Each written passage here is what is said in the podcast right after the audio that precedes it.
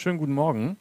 Ähm, willkommen zum Webcast Friday bei Glück und Kanja. Schon wieder, es ist soweit. Heute zum Thema Microsoft Information Protection. Was ist das eigentlich? Vielleicht schon mal gehört. Wir wollen uns damit heute äh, näher beschäftigen. Und ich habe ähm, mit meinem Kollegen dort einiges, äh, was wir heute zeigen können. Ähm, ja, mein Name ist Wolfgang Bach. Ich bin ähm, Senior Consultant bei Glück und Kanja jetzt seit ähm, sechs Jahren und ähm, habe meinen Kollegen Christoph Hannebauer noch hier. Christoph, magst du auch was zu dir sagen? Ja, hallo. Ja, ich bin Christoph Hannebauer und äh, bin seit 2003 äh, bei Glück und Kanja und ähm, dann steigen wir doch gleich mal ein. Ja, Microsoft Information Protection, ähm, das ist in einer langen Reihe von äh, Produkten, ausgehend von, mhm. von RMS ursprünglich mal. Und äh, im Laufe der vielen Jahre, dass es dies, dies das gibt, hatte das auch schon ganz viele verschiedene Namen. Mhm. Microsoft äh, hat allgemein bei der Namensgebung äh, hat manchmal ein paar verwirrende äh, Namen, die es vergibt. Äh, bei RMS ist das äh, eigentlich ist da fast noch Spitzenreiter. Also da gibt es sehr viele verschiedene Namen, die teilweise das gleiche bezeichnen, teilweise auch ein bisschen unterschiedlich.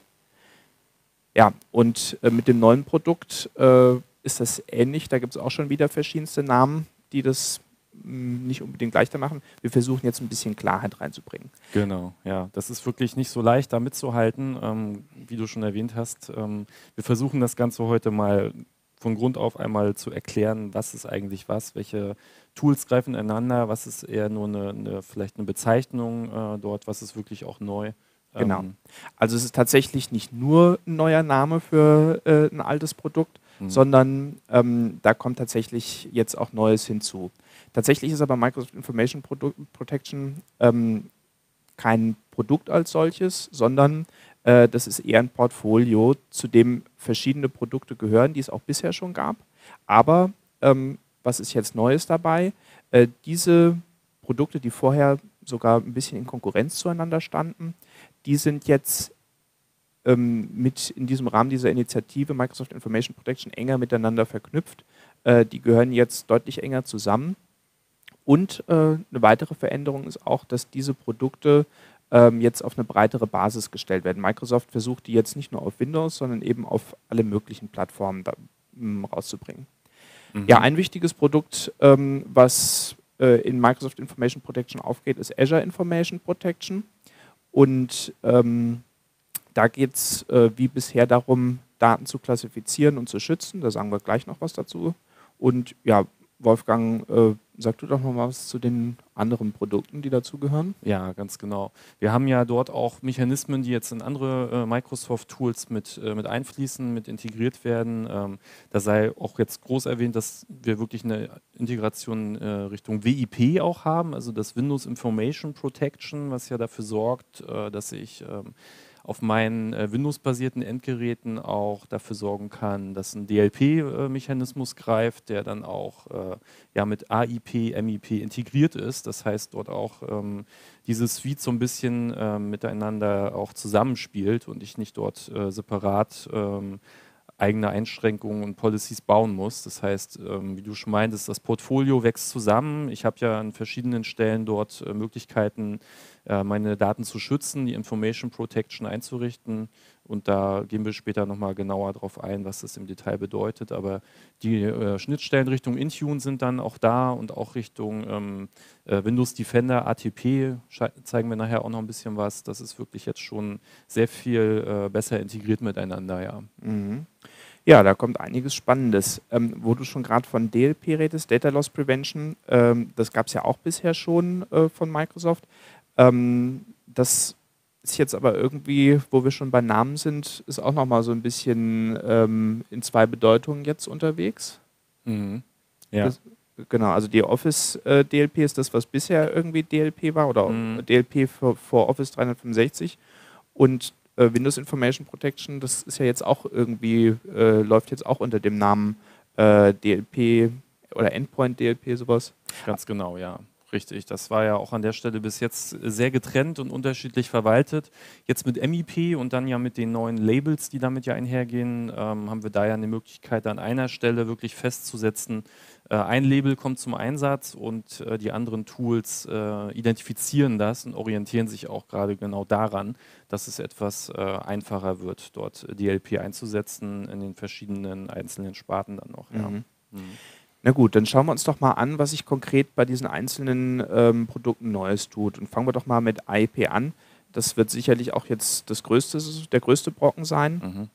Äh, ja, auf der Folie steht jetzt drüber Sensitivity Labels. Das ist einer der Namen, die da jetzt äh, im Raum steht für den IP-Nachfolger. Ähm, mhm. Die Sensitivity Labels, ähm, die funktionieren eigentlich, haben die gleiche Aufgabe wie, wie bisher ähm, IP. Das heißt, ähm, man klassifiziert seine Dokumente. Äh, abhängig davon, wie man sie klassifiziert, werden sie geschützt, das heißt auch kryptografisch. Und schließlich kann man auch beobachten, wie die Dokumente verwendet werden. Und äh, wenn man merkt, da gibt es irgendwie äh, ein Data Leak, dass man dann irgendwie noch eingreifen kann und versuchen kann, das einzudämmen. Konkret also, ähm, wie bei AEP auch schon, der Nutzer selbst kann festlegen, welches Dokument wie klassifiziert wird ähm, wenn er eine Klassifizierung auswählt, dann ähm, wird das auch irgendwie angezeigt in dem Dokument mit einem Wasserzeichen, einer Kopfzeile, einer Fußzeile, sowas. Ah ja, okay. Mhm. Ähm, dann, je nachdem, wie, man das, was man klassifiziert hat, kann man bestimmen, bestimmte Klassifizierungen sind auch mit einem kryptografischen Schutz verknüpft. Das wird dann also mhm. ähm, verschlüsseltes Dokument. Und ähm, das AIP äh, hat ja im Hintergrund Azure RMS für, seinen, für seine Verschlüsselung verwendet. Bei den Sensitivity Labels ist das genau die gleiche Plattform. Da hat sich ja so gar nichts verändert. Nee, das ist mhm. technisch ist das absolut identisch. Also insbesondere auch, ähm, wenn man vorher Bring Your Own Key, Hold Your Own Key sowas gemacht hat, ah, ja. äh, oder zumindest äh, insbesondere Bring Your Own Key, ähm, das kann man weiterverwenden. Tatsächlich ist bei der Migration so, so dass der Schlüssel automatisch weiterverwendet wird. Ähm, das ist ein nahtloser Übergang. Ah, super, okay. Und was ja auch bei IP schon ging, äh, ist, dass man eben über diese Tracking-Plattform zugucken, äh, anschauen kann, auch als Nutzer, äh, wie seine Dokumente verwendet werden und insbesondere mhm. die IT äh, hat auch automatische Protokollierungsmöglichkeiten und kann ähm, sehen, was mit den Dokumenten passiert und das gegebenenfalls, wenn es äh, dann Sie im System angebunden hat, wenn es das irgendwie automatisch auswertet, kannst du auch automatisch sich irgendwelche Alarme geben lassen oder irgendwie zum Beispiel mit dem Produkt Cloud App Security auch irgendwie automatisch eingreifen, wenn, ähm, mhm. wenn da irgendwas mit einem klassifizierten Dokument passiert. Also gar nicht so viel anders, wie man es jetzt von AIP her kannte. Im auch Prinzip dort die gleichen Labels, man findet sich dort dann auch schnell wieder. Genau, also äh, die Labels sind auch gleich, dazu werde werd ich später nochmal was sagen. Ähm, ein paar Unterschiede gibt es natürlich schon, mhm. ähm, nämlich äh, also konkret diese Verbreiterung auf Plattformen und diese, ähm, und diese Verknüpfung zu anderen Produkten, ähm, die findet sich an verschiedenen Stellen wieder. Äh, eine Sache, die so ganz interessant ist, ähm, der äh, entsprechende, ähm, also diese Sensitivity Labels sind noch im Public Preview Status, die sind noch nicht General ah, Availability. Ja. Okay. Das heißt, es kann sich das ein oder andere noch ändern. Momentan ist es so, dass man interessanterweise, wenn man diese Labels ähm, nur in Office nutzt, äh, dann reicht eine Office 365 E3 Lizenz. Bisher mhm. brauchte man ja für IP äh, die IPP1, die in EMS E3 drin ist, ja, ja. als Lizenz.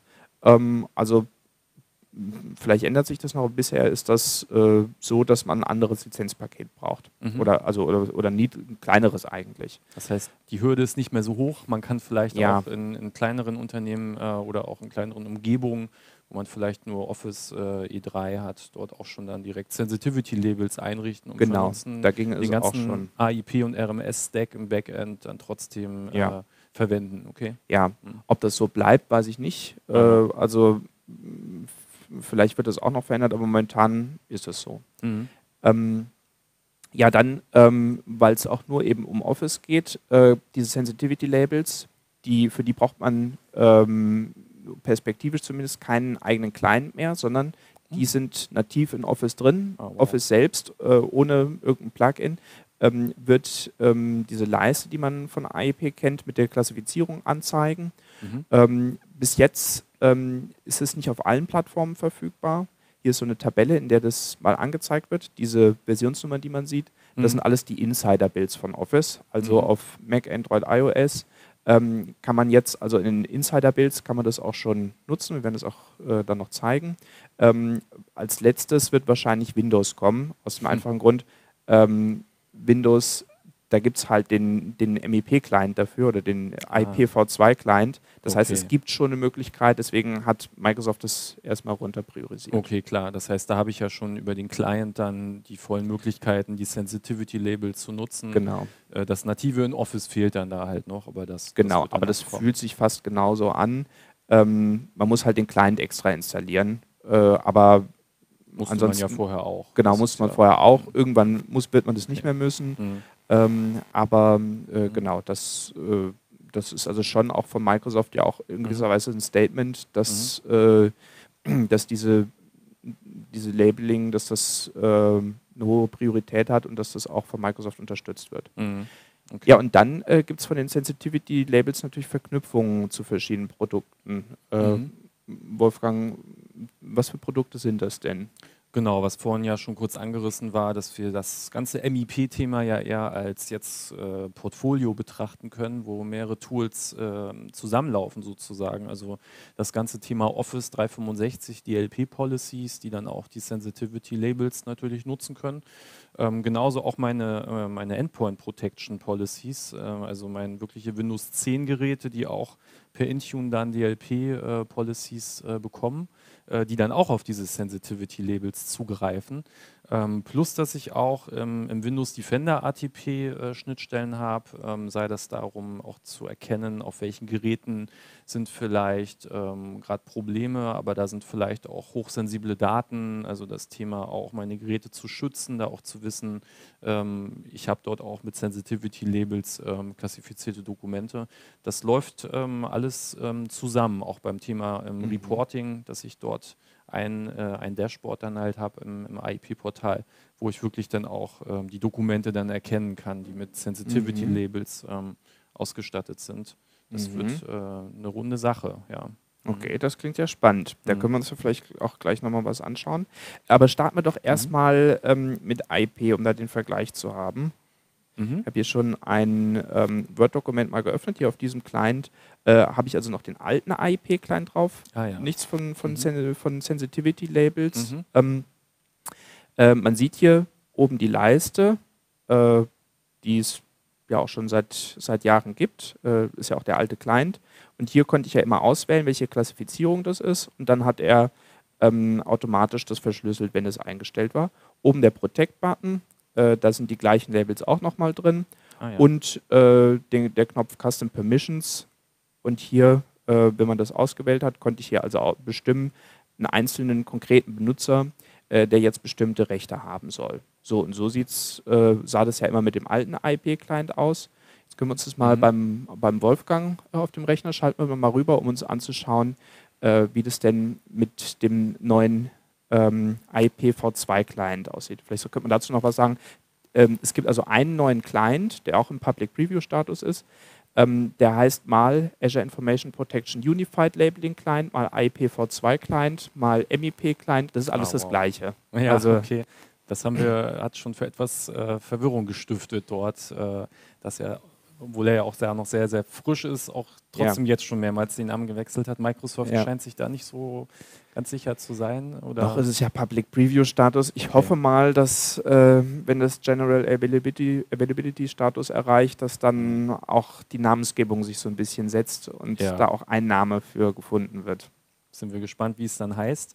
Ähm, wie gesagt, jetzt ähm, haben wir ihn im, im, Microsoft Download Public äh, verfügbar, nennt sich dann eigentlich auch nur ähm, dort AIP Client Preview äh, in der 2.0er mhm. Version. Ähm, ja, wenn man ihn jetzt installiert hat, so wie ich jetzt hier auf, auf dieser Testmaschine, dann sieht man erstmal gar nicht so einen Riesenunterschied.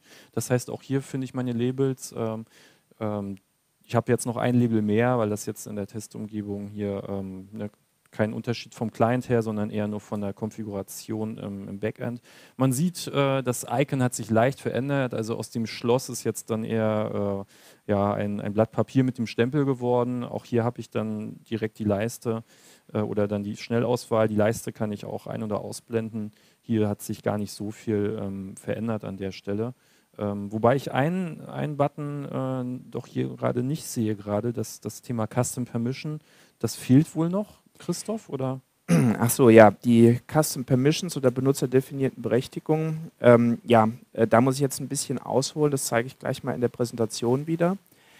Ähm, da muss man jetzt grundsätzlich sagen, ähm, es gibt so zwei grundsätzlich und unterschiedliche Modelle, wie man äh, Berechtigungen abbilden kann, wenn man IP oder auch Sensitivity Labels äh, mitverwendet.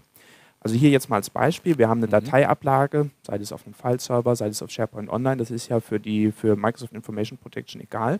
Mhm. Ähm, und wir haben jetzt, sagen wir mal, irgendeine Datei und wollen, dass da drei bestimmte Leute drauf zugreifen können und sonst halt natürlich niemand. Mhm. Ja, ähm, genau.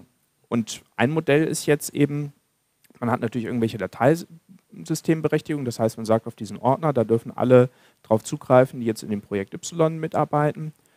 Und äh, mit AIP, mit diesen Custom Permissions, kann man jetzt also pro Datei einstellen, dass jetzt drei ganz bestimmte Leute ähm, darauf zugreifen können auf diese Datei. Und ja, das ist natürlich äh, schon so ganz cool, weil man auch pro Datei mhm. das so festlegen kann. Mhm. Und ähm, das wandert ja auch mit der Datei mit. Das heißt, äh, wenn man die Datei jetzt auf Dropbox kopieren würde auf, oder auf ein USB-Stück, äh, die Berechtigungen bleiben gleich, die, mhm. die ziehen da mit. Äh, aber es hat einen Grund, dass das noch nicht äh, oder nicht zu sehen ist in dem neuen Client. Okay. Äh, das ist nämlich abgekündigt worden. Nein. Das, ja, also ähm, tatsächlich der neue Client als Preview-Status hat natürlich noch nicht alle Funktionen, die jetzt mhm. äh, mal drin kommen werden. Aber speziell mhm, diese Funktion klar. mit dem Custom Permissions, ähm, ich habe bei der Produktgruppe nachgefragt und das ist kein Zufall, dass das weg ist. Äh, das ist so gewollt und das wird auch nicht kommen. Wurde, also zumindest nach den jetzigen Planungen wird es gar nicht mehr reinkommen. Mhm, okay, das heißt, das ist kein Unfall, sondern das ist einfach beabsichtigt. Microsoft denkt sich das jetzt mit MIP einfach ein bisschen anders. Genau. Also dieses Modell ist sozusagen mit, dem, mhm. mit den neuen Sensitivity-Labels nicht mehr umsetzbar. Ähm, dafür ähm, das zweite Modell, was bisher auch schon umsetzbar war, das ist jetzt offenbar von Microsoft das favorisierte. Also wir haben das gleiche Problem. Mhm. Äh, das Problem ändert sich ja nicht dadurch, dass wir eine andere Technik haben. Wir haben hier also ähm, eine Datei und wir wollen, dass drei bestimmte Leute darauf Zugriff haben.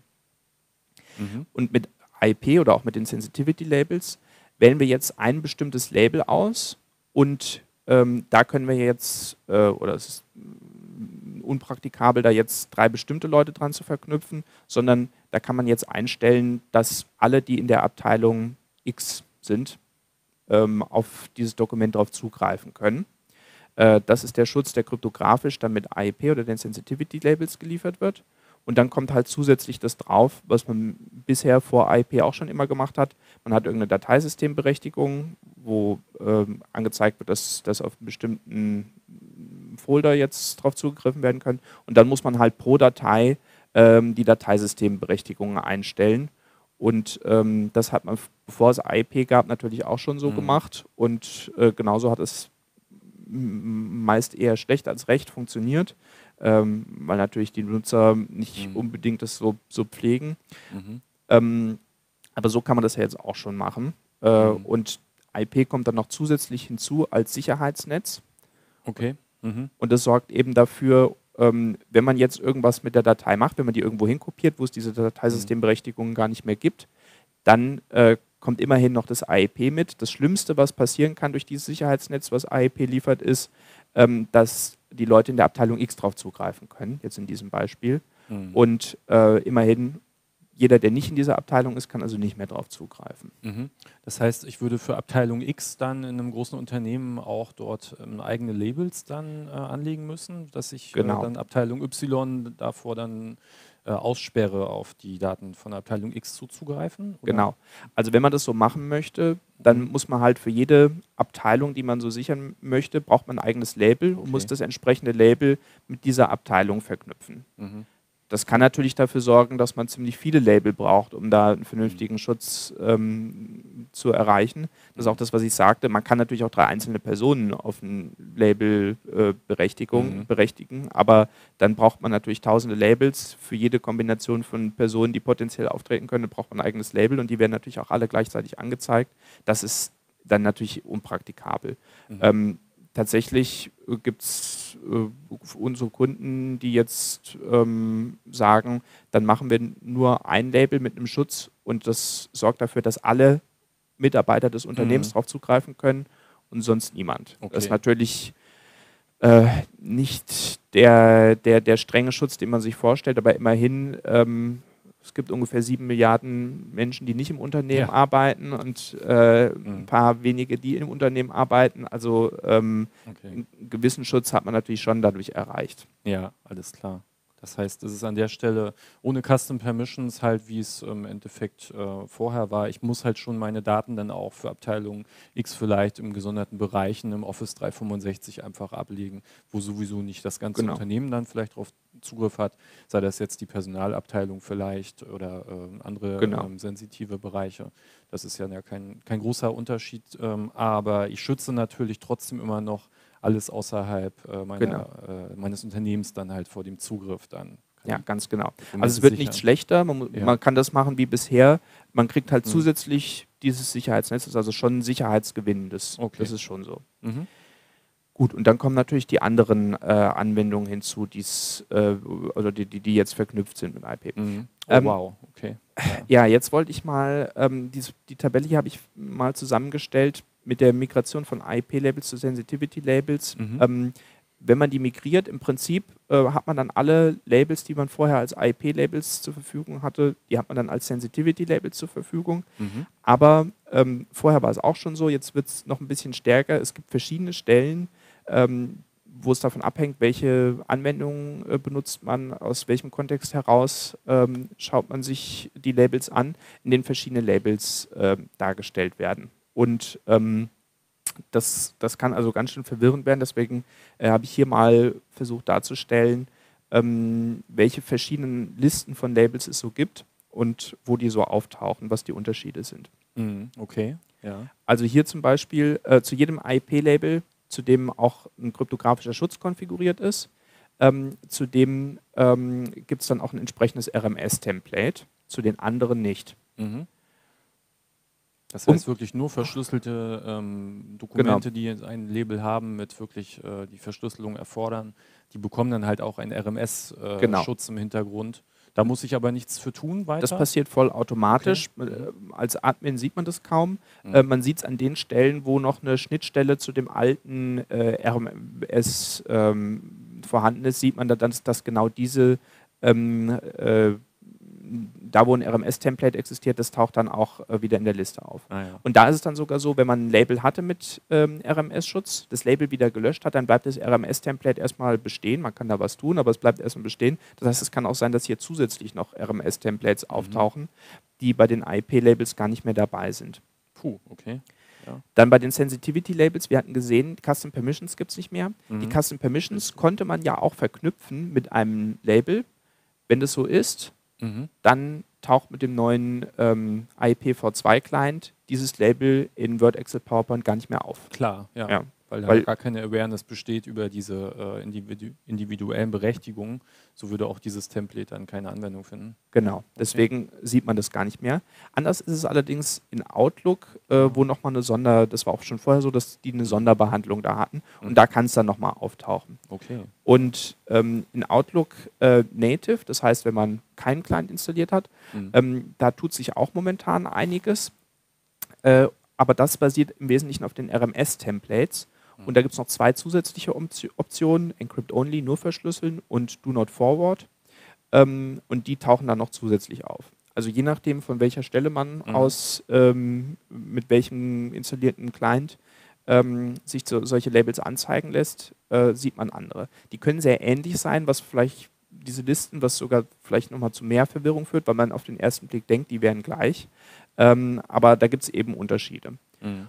Und ähm, als Admin kann man da schon mal irgendwann durchblicken, glaube ich. Aber als Nutzer, ähm, ich glaube, sollte man das einem Nutzer nicht zumuten, ähm, eine Klassifizierung einzuführen. Dann wird mal mhm. die eine Liste angezeigt, mal die andere. Das heißt, ähm, hier sollte man also das Konzept so vorsehen, dass eine Benutzungsart erlaubt wird und ähm, dass die Benutzer eben möglichst immer nur eine Liste von Labels sehen, die immer gleich ist. Ja, genau. Es wird ja auch ziemlich klar über den Client geregelt. Habe ich den äh, alten Client, sehe ich dementsprechend nur die Label, mhm. die er versteht und anzeigen kann habe ich den neuen MEP-Client mit den Sensitivity-Labels dann halt nur die.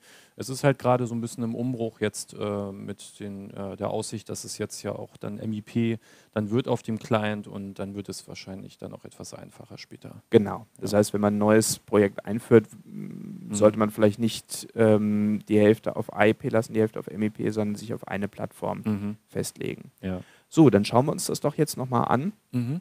Äh, Wolfgang, du hast ja jetzt ein iPhone. Ähm, lass uns doch mal drauf schauen, was da jetzt zu sehen ist. Ähm, mhm. Schließlich soll mit MIP sollen jetzt auch nativ in Office ähm, auf iOS-Geräten unterstützt werden. Mhm. Richtig, genau. Ich hoffe, dass man das jetzt sehen kann, dass wir das mal einmal ausprobieren. Wir hatten ja vorhin äh, die Vergleichstabelle von den Clients, wo ja auch dort schon dann stand, dass ähm, auf iOS ja dann in Word, Excel, PowerPoint, also in der Office Suite dann ja dort ähm, mhm. äh, die Sensitivity-Labels dann, dann funktionieren. Und okay. ähm, wir haben das hier an der Stelle jetzt äh, okay. einmal den Webcast hier streamen. So, dann können wir uns das anschauen. Das heißt, in, in Word, Excel und, ähm, und PowerPoint, halt noch nicht in Outlook, das war jetzt, ähm, jetzt noch in der Preview. Genau. Aber wenn wir jetzt so ein Word Mobile haben, ähm, dann könnte ich jetzt hier auch sehen, dass das sogenannte Native Labeling, also ohne, ohne Client. Ich habe jetzt hier keine App noch zusätzlich installiert mhm. äh, für, für MIP, sondern das ist das ganz normale Word sozusagen. Aber in der ähm, Insider-Version, oder? oder ist das ist die ganz normale. Ach, sogar, die ganz mhm. normale das schon. Das ist schon okay. gelauncht für alle in der Outlook-App. Da fehlt es noch. Mhm. Da müsste man okay. wahrscheinlich mhm. dann in der Insider sein. Wenn ich jetzt hier in dem Dokument bin, dann suche ich jetzt ja äh, vielleicht das Schloss oder den Stempel. Ja, da habe ich dann am Anfang auch erstmal gesucht. Es ist noch etwas versteckt äh, in den Funktionen, nämlich eher in der ähm, Formatierung. Wenn man jetzt hier in den Bereich geht, eine Word-Datei zu formatieren, taucht es hier ganz unten auf äh, in der Vertraulichkeit. Und hier finde ich jetzt die äh, Sensitivity-Labels ähm, dann wieder und kann jetzt hier ähm, ein Dokument dann ähm, verschlüsseln oder auch einfach nur erstmal labeln. Hinter dem Label steckt auch äh, dann direkt ein RMS-Schutz. Das heißt, ähm, ja, wie man sieht, das funktioniert schon sehr gut ähm, nativ, ohne, mhm. ohne Zusatztools. Ähm, und diese Datei kann ich jetzt dann halt auch dann äh, verschicken oder irgendwo ablegen. Ähm, der Schutz bleibt dort ähm, erhalten. Mhm. Okay, dann schauen wir uns das vielleicht auch nochmal im, im Outlook-Client auf äh, Windows an, ähm, mhm. der hier bei mir auch läuft auf dem Client, wo ich hier äh, eben ja den Client in Word gezeigt hatte. Schauen wir es uns nochmal in Outlook an. Auch hier ähm, können wir jetzt ja einfach mal in eine, in eine neue E-Mail reingehen. Wenn ich jetzt ähm, hier was erstelle äh, und da wollen wir auch nochmal auf die Unterschiede oder die Besonderheiten von Outlook vielleicht eingehen, mhm. weil Outlook ja ein, ein wenig, ähm, ja, vielleicht mehr Funktionen hat als Word und Excel an der Stelle. Hier der Vertraulichkeitsbutton, der ist auch da. Den haben wir hier genauso, ja. Der ist immer relativ präsent, äh, eigentlich immer direkt äh, in der Mitte irgendwo zu finden. Dort äh, ist auch kein Unterschied zu den anderen Office-Tools. Ähm, hier finde ich meine Labels wieder. Ich kann sogar hier auch eine Leiste ein- oder ausblenden, wie man es möchte. Es gibt aber etwas versteckter, das äh, in den Optionen in der E-Mail. Hier dann noch die weiteren Möglichkeiten, die auch äh, jetzt das Thema ähm, MIP Sensitivity Labels und auch RMS-Templates dort, äh, dort benutzen. Nämlich hier diese erweiterten Berechtigungen sozusagen auf mhm. Dokumenten, wo ich dann auch sagen kann, dass diese E-Mail jetzt verschlüsselt werden soll oder vielleicht auch nicht weitergeleitet werden darf. Dieses Do Not Forward Feature und aber auch hier einen, einen Schutz bekommen kann. Und da brauche ich aber auch den äh, MEP-Client, den ich installieren muss, damit es an. Für diese Funktion hier ähm, netterweise nicht, weil das jetzt schon auch native in, in Outlook äh, für Windows zur Verfügung steht. Also das so. ist jetzt schon mhm. dann die Zukunft auch vielleicht für das äh, Labeln der Mail an sich. Mhm dass ich das wirklich nativ machen kann, einfach aus dem, aus dem Office heraus. Oh, das wäre schon cool. schade, aber gut, klar, die Liste ist jetzt hier, wie man sieht, doch noch ein bisschen anders. Das ist natürlich dann doch schade. Also ja, genau. Das sind ja die RMS-Templates offenbar wieder. Mhm. Richtig, ja. Hier habe ich jetzt nicht meine äh, Sensitivity-Labels zur Auswahl, auch wenn ich das vielleicht vermuten würde, weil ich ja hier im Bereich Verschlüsseln bin. Aber die Labels sind ja nicht nur für die reine Verschlüsselung, sondern ja eher für die Klassifizierung. Hier sind es im Endeffekt alle äh, Labels, die eine wirkliche Verschlüsselung dann halt erfordern. Mhm. Ähm, die anderen finde ich hier nicht. Das wächst dann später, dann denke ich, zusammen, sobald es wirklich komplett nativ in Office dann integriert ist. Ja. Mhm. Genau. Das heißt, ähm, jetzt können wir jetzt auch mal, mal schauen, wir haben ja auch die Integration ins, ins Office DLP. Mhm. Ähm, das heißt, ähm, was hat Microsoft da eigentlich vor? Was bedeutet das? Wenn ich jetzt ein Dokument markiere mit einem Sensitivity-Label, auf dem ich auch die DLP-Funktion äh, verwenden möchte, das heißt, ich möchte die Data Loss Prevention auf dem Dokument sicherstellen, es soll mein Unternehmen nicht verlassen dann mhm. gibt es ja die, äh, das Native im, im, Office Security Center, ähm, die DLP-Funktion darauf zu verwenden. Das wurde ja auch auf der Ignite schon gezeigt, ähm, mhm. dass Stimmt. das dann direkt äh, auch dann diese Labels dann, dann versteht. Ähm, Stand jetzt geht das aber jetzt noch nicht ganz so, ganz so gut. Mhm. Ähm, wir haben da aber an der Stelle schon eine, eine, Möglichkeit gefunden, das trotzdem einmal zu demonstrieren, die allerdings noch nicht ganz so ähm, nativ war, wollen wir es mal so sagen. Das ist aber ein Workaround. Aber um es zu demonstrieren, wie genau. es gedacht ist, so hm, würde ich jetzt einfach mal ähm, zeigen, wie das ist. Ich habe hier ein Word-File, was jetzt hier auch einen Schutz ähm, enthält. Das heißt, meine höchste Sicherheitsstufe Man kann dann hier auch so ein, so ein paar, ähm, ja, per Policy auch ein paar Informationen schon gleich mit anzeigen, was es jetzt bedeutet. Das heißt, ich habe eigentlich auf diesem Dokument gesagt, höchste Stufe darf nicht äh, verteilt oder geteilt werden an außerhalb äh, meines Unternehmens, äh, Empfänger außerhalb meines Unternehmens. Ähm, das heißt, wenn ich das jetzt einfach mal mache, ich schicke das raus an, an einen externen Teilnehmer, der jetzt nicht innerhalb meines meiner Organisation äh, zu finden ist. Na, das soll ja jetzt gar nicht gehen. Schauen, ob das überhaupt klappt, ja, mhm. weil das kann natürlich auch immer mal ähm, ein Versehen sein, dass diese ähm, ja, Dokument Dokumente verschickt werden, auch wenn man das vielleicht gar nicht beabsichtigt hat. Ähm, wenn das jetzt hier äh, rausgeschickt wird, mhm. sieht man, Outlook selber verhindert da jetzt noch nichts. Ja, ich wollte gerade sagen, ist doch einfach ja. ausgegangen. Genau. Also Outlook ähm, ignoriert oder führt keine Bewertung durch. Das heißt, diese Dokumente werden hier ähm, einfach rausgeschickt, aber sie werden dann vom Office DLP im Prinzip dann äh, überprüft und äh, überwacht. Das ist dann ähm, auf Exchange Online. Oder, Ganz mhm. genau, ja. Da ah, muss ich okay. zum Glück mhm. aber gar nichts machen, weil äh, wenn ich aus dem Office 365 Security und Compliance Center dann direkt die DLP-Policies dort äh, benutze, ähm, dann äh, greift das direkt auf Exchange äh, Online dort zu und richtet dementsprechend ähm, dort jetzt alles ein. Ähm, ja, wir haben jetzt hier gerade kleine Verzögerungen. Ähm, wir wollen jetzt hier nicht so lange warten. Wir hatten das Was sollte eigentlich passieren? Diese Mail wird geblockt an der ah, Stelle. Okay, dann gibt es Mail-Bounce. Ja, okay. mhm. richtig. Die Nachricht kann man hier noch anpassen für den Anwender. Das ist jetzt hier noch so die, die Standardnachricht äh, dafür, dass diese Nachricht halt jetzt nach extern versendet worden ist und äh, das ist halt äh, per Policy dann verboten an okay. der Stelle. Und sonst kam die aber irgendwie direkt. Ja. Also Antwort, okay, gut, dann gibt es ja jetzt irgendwie gerade eine Verzögerung. Ja, das haben wir Problem. Okay. Hm. gestern auch schon festgestellt, dass es auch mal fünf Minuten dauern kann, bis das dann zurückkommt, aber mhm. es kommt ziemlich zuverlässig dann auch äh, zurück zum Anwender. Mhm, ja. Okay. Allgemein haben wir bei unseren Tests äh, festgestellt, es ist ja alles noch Public Preview Status. Mhm. Äh, manchmal holpert es auch noch äh, und äh, irgendwas was gerade noch funktioniert hat, funktioniert dann am nächsten Tag nicht mehr. Aber das ist ja auch so angekündigt von Microsoft, wenn man was im Public Preview Status ausprobiert. Ja, richtig. Na gut, dann gucken wir uns noch mal weiter noch mal die Folien an. Wir haben ja noch äh, ein paar Themen offen. Ähm, für diejenigen, die schon IP einsetzen, ähm, stellt sich natürlich die Frage, ähm, naja, äh, klingt alles interessant. Äh, wenn ich das mhm. jetzt wechsle, ist das plötzlich, ich kippt den Schalter um, kommt nicht mehr zurück und nichts mehr funktioniert. Ähm, naja, ganz so ist es jetzt nicht. Also äh, man kann beides parallel betreiben.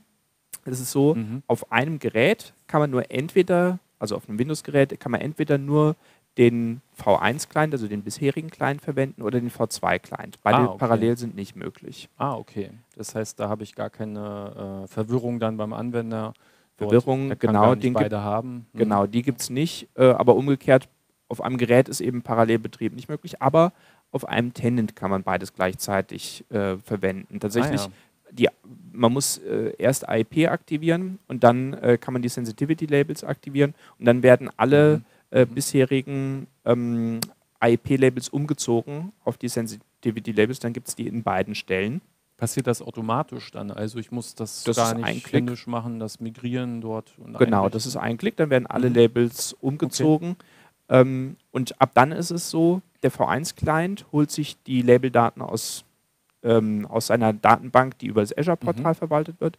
Und der V2-Client und auch das, der iOS-Client, der Android-Client und so weiter, also die Office für Android, äh, Office für iOS, die holen sich ihre Daten ähm, aus den Labels, die im Security and Compliance Center konfiguriert werden, beziehungsweise ab nächster Woche, äh, da gibt es eine Änderung, Wolfgang, ne, mit dem Security and Compliance ja, Center. Ja, richtig. Es wird äh, einfacher, der Name wird kürzer, weil es dann kein Security und Compliance Center mehr wird, sondern es sind separate Portale.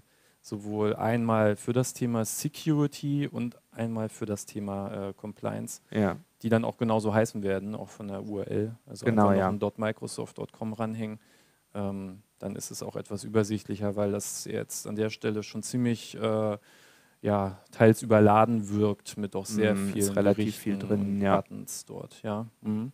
Na gut. Ähm, äh, noch ist es aber so, äh, Security und Compliance Center, ähm, und da werden, äh, da zieht sich der V2 klein, also diese Labels her. Mhm. Jetzt ist es so, wenn man jetzt an einer Stelle was ändert, dann wird das auch synchronisiert. Das heißt, eine, eine Änderung an der einen Datenbank ähm, wird auch äh, in der anderen nachgezogen. Ah, super, okay. Ja, mhm. Allerdings ist so ein bisschen äh, mit Vorsicht zu genießen. Also Microsoft empfiehlt, ähm, dass man momentan das im Azure-Portal verwaltet nicht im Security und Compliance Center. Denn ähm, mhm. es gibt so kleine Unterschiede zwischen den beiden Datenbanken. Zum Beispiel ähm, äh, Endpoint DLP, was wir gleich sehen, das gibt es nur bei den Sensitivity Labels. Mhm. Andererseits gibt es noch nicht alle Features, die es äh, im IP gab bei den Sensitivity Labels. Das heißt, mhm. bei IP gibt es noch ein paar mehr Funktionen, für die es einfach kein Pendant gibt bei den Sensitivity Labels. Und okay, ähm, ja. da kann es dann bei der Synchronisation passieren, äh, dass das auch ein bisschen auseinanderläuft. Da muss man also schon vorsichtig sein, mhm. ähm, was man da ändert. Okay.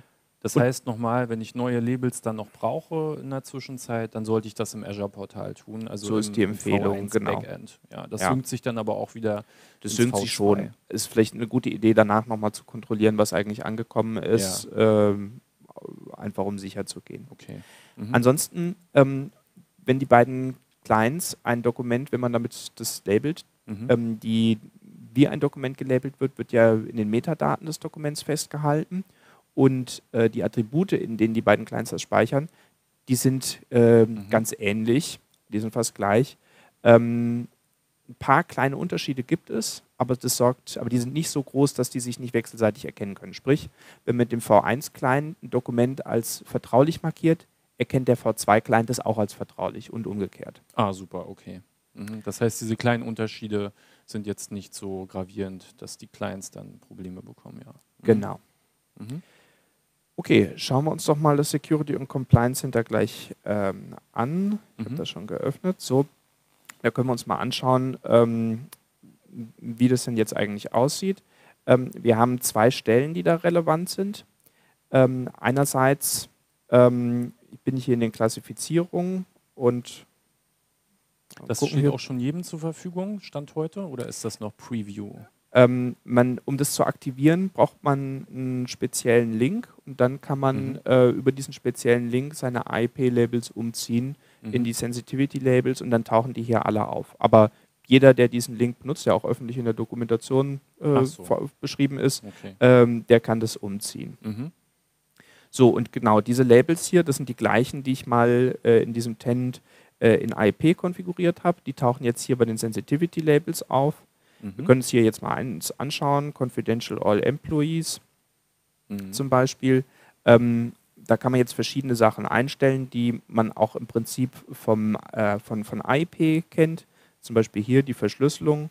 Ähm, sieht anders aus in der GUI, aber im Prinzip ist es gleich. Man kann eben äh, bestimmen, ähm, wer hat Zugriff hier unten. Man kann da auch äh, weitere Gruppen, Domänen und Personen hinzufügen, die Zugriff haben sollen auf diese Dokumente.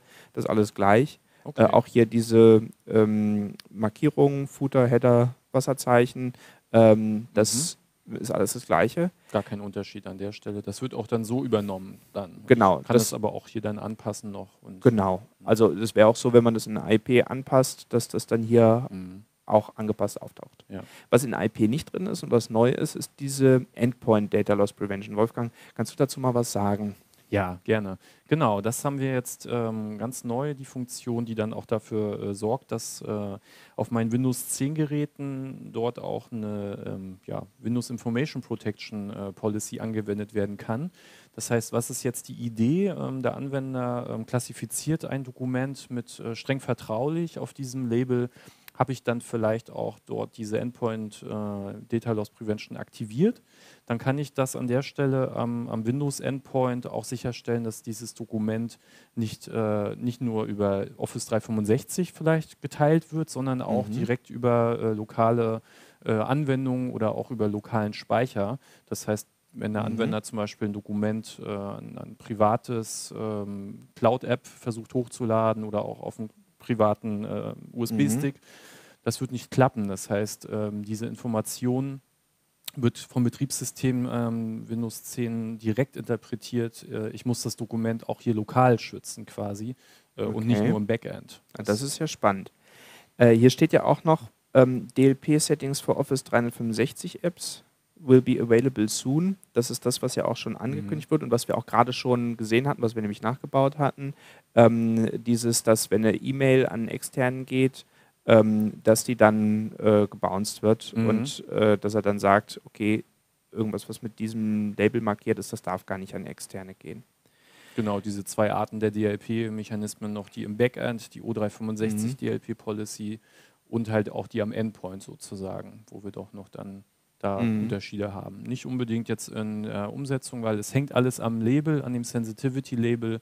Wenn ich das an der Stelle einrichte, dann greift es in beiden Welten sozusagen, mhm. am Client und im Backend. Okay, cool. Hängt mhm. alles von dem Sensitivity-Label ab. Okay, du hattest ja jetzt gerade schon ein bisschen was gesagt. Kannst du, äh, wie mhm. mit der Endpoint-DLP, äh, wie funktioniert das jetzt genau? Genau, wollen wir uns das nochmal vielleicht ein bisschen genauer an, anschauen.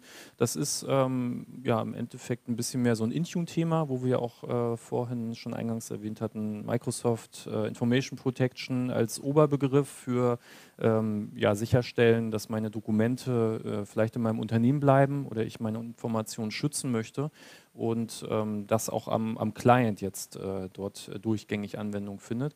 Was braucht man für diese Endpoint Data Loss, Data Loss Protection? Ähm, ja, Intune, ähm, weil das Ganze über die Intune App Protection Policies äh, dort gesteuert wird. Ähm, der eine oder andere kennt es vielleicht mehr aus dem Bereich MAM, wo ich meine mobilen Geräte auch per Intune dort schützen kann. Das heißt, ich richte dort ähm, dort äh, Policies an für meine mobilen Anwendungen, ähm, sage dort, dass ich auch vielleicht einen gewissen Grad von Security erfordere, äh, dass auch dort Daten in den Anwendungen nicht, äh, nicht hin und her kopiert werden dürfen. Das gleiche jetzt auch auf dem Windows-Client äh, mit oder ohne Intune Enrollment. Das heißt, äh, das Gerät ähm, kann äh, Intune gemanagt sein, muss es aber nicht. Und ähm, ja, diese Intune App Protection Policies, die definiere ich als Admin, äh, dass ich meine geschützten Anwendungen dort äh, klassifiziere. Das heißt, ich lege in dieser, dieser VIP Policy, also Intune App Protection und Windows Information Protection, kann man ähm, synonym verwenden an der Stelle und ich brauche dort Policies natürlich, die ich einmal aber nur anlegen muss. Ähm, das heißt, diese VIP-Policy beinhaltet äh, meine ganzen geschäftlichen Anwendungen, aber auch die geschäftlichen äh, Bereiche, ähm, in denen diese Daten dann durch die Anwendung und in diesen Bereichen äh, verarbeitet werden dürfen. Ähm, alles außerhalb dieser ähm, Protected Apps würde dann äh, verhindert werden durch, äh, durch Intune DLP-Mechanismen. Da kommt an der Stelle dann auch der Windows Defender ATP zum Zuge, weil der erkennt an der Stelle am Endpoint, wenn ein Dokument mit einem äh, Sensitivity-Label ähm, klassifiziert wird, was diese Endpoint-DLP äh, dort äh, erzwingt und äh, passt dann an der Stelle auf, dass das äh, Dokument ähm, dort nicht äh, den, den Client quasi verlässt, mhm. sozusagen. Da haben wir jetzt auch noch mal ein bisschen was zum Zeigen. Das heißt, wenn wir auf meinem Client noch mal schauen, ähm, wo wir hier ähm, ein VIP eingerichtet haben. Das heißt, ich habe in, äh, diese Intune App Protection äh, hier im Hintergrund ähm, eingerichtet. Der Client ähm, wird jetzt Dokumente, die hier mit einem Sensitivity-Label ähm, klassifiziert sind, was Endpoint DLP erfordert, auch dementsprechend eine, eine VIP-Policy anlegen. Das heißt, hier habe ich einen High Confidential File. Das sehen wir hier streng vertraulich markiert. An diesem Sensitivity-Label hängt jetzt auch die Intune DLP Policy. Und man erkennt es jetzt hier auch dann zum Beispiel direkt am Symbol. Also das Dokument bekommt hier, ich mache es mal ein bisschen größer, äh, noch so einen kleinen Aktenkoffer. Das heißt, das ist jetzt hier ein, ein, ein Corporate-File. Äh, und hier erkennt man es auch an dem Attribut von einem äh, Dateibesitz sozusagen. Mhm. Und wenn ich jetzt so ein die Dokument, sollen dann nicht in private Bereiche kopiert werden, wenn die im Unternehmensbesitz sind. Aha. Mhm. Genau, wenn ich das jetzt doch mal probiere, das heißt, ich nehme jetzt hier ähm, ein Dokument und versuche es jetzt zum Beispiel mal in die Dropbox zu kopieren. Ähm, meine private, das ist halt keine Protected App, sondern wirklich an der Stelle ähm, eine, ja, alles was nicht Protected App ist, ist im Prinzip dann äh, automatisch äh, Personal App dann mhm. sehen wir hier auch, dass das direkt jetzt äh, erkannt wird. Wir haben die Policy jetzt hier noch offen gehalten, dass man das überschreiben kann. Okay, das man könnte aber auch einstellen, dass es blockiert ist. Der Nutzer kann dann nicht mehr aussuchen Richtig. und es geht gar nicht. Ganz genau, ja. Ah, okay. Mhm. Das heißt, hier könnte ich jetzt sagen, ja, mach es trotzdem, äh, aber später, wenn ich das nicht überschreiben darf, dann wird das schlussendlich auch nicht klappen. Mhm. Genauso kann es ja auch passieren, dass ich vielleicht auch aus Versehen es muss ja nicht immer Absicht dahinter stecken, aber man hat vielleicht viele Dokumente auf, kopiert Daten in diesen Dokumenten hin und her. Und wenn ich jetzt zum Beispiel auch mal Inhalt von einem ähm, geschützten Dokument probiere, in ein äh, privates Dokument zu kopieren. Das ist jetzt im Clipboard. Genau, ich habe mir okay. jetzt eben mal den Inhalt genommen und kopiere das jetzt äh, hier rein. Das ist ein privates Dokument. Ja, ganz genau. Ein privates mhm. Dokument, äh, das hier nochmal das geschäftliche Dokument und das private Dokument. Und auch hier würde er das jetzt erkennen äh, und es dann gegebenenfalls dann blockieren. Ah, also auch Copy und Paste kann der blockieren, okay. Mhm. Ja, ganz genau. Ah ja, cool. Mhm. Okay, und das hängt an diesem, an dem Label, was man vergeben hat. Das heißt, ja. äh, da wo man dieses Endpoint DLP eingeschaltet hat, da äh, darf man nichts mehr raus in private mhm. Dokumente kopieren. Ganz genau. Okay. Da muss man wahrscheinlich auch ganz schön aufpassen, äh, dass man alle Business-Apps auch als Business-App, als Protected App in Intune markiert. Klar, ja, genau. Zumal auch nicht jede App, die man vielleicht im Unternehmen verwendet, schon gleich auch dort diese äh, Awareness hat, dass es dort äh, per Intune DLP-Mechanismen dort äh, im Hintergrund greifen. Mhm, da muss man ein bisschen Zeit investieren, die Apps auch anzulernen. Ähm, es gibt von Microsoft dort auch schon sehr viele äh, vorgefüllte Apps, also alle Office-Anwendungen und auch teilweise ähm, ja, weitere äh, Tools sind schon vorgefertigt.